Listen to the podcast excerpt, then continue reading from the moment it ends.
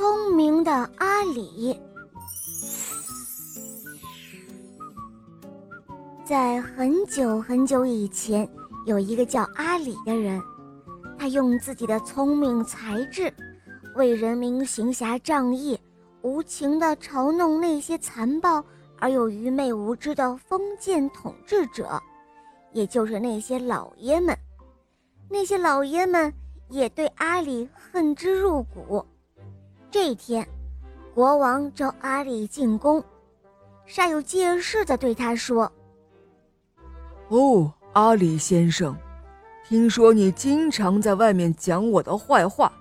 这样吧，人们都说你很聪明，我这里有一个小问题，你如果能解答出来，我就视你无罪。”如果你答不出来，那就加重你的处罚。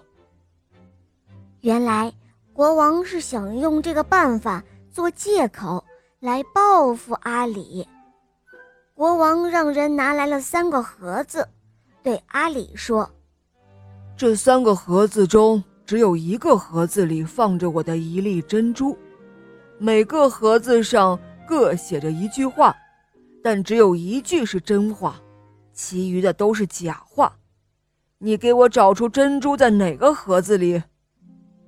阿里看了一看，第一个盒子是红色的，上面写着“珍珠在这里”；第二个盒子是蓝色的，上面写着“珍珠不在红色的盒子里”；第三个盒子是黄色的，上面写着。珍珠不在这里。阿里看完了盒子上的字，略一沉思，马上就指出了珍珠在哪个盒子里。国王和手下的大臣们一听，一个个都惊讶的半天说不出话来。国王只好把阿里给放了。小伙伴们，你们能猜出阿里的答案是什么吗？大家可以在评论区中给我留言哦。在这里呢，我给大家稍稍做一点提示，比如在现实生活中，任何事情都遵循一个规律，要么是这，要么是那，不可能两者都是。这一个规律就叫做排中律。如果珍珠在红盒子中呢，自然珍珠便不在黄盒子中。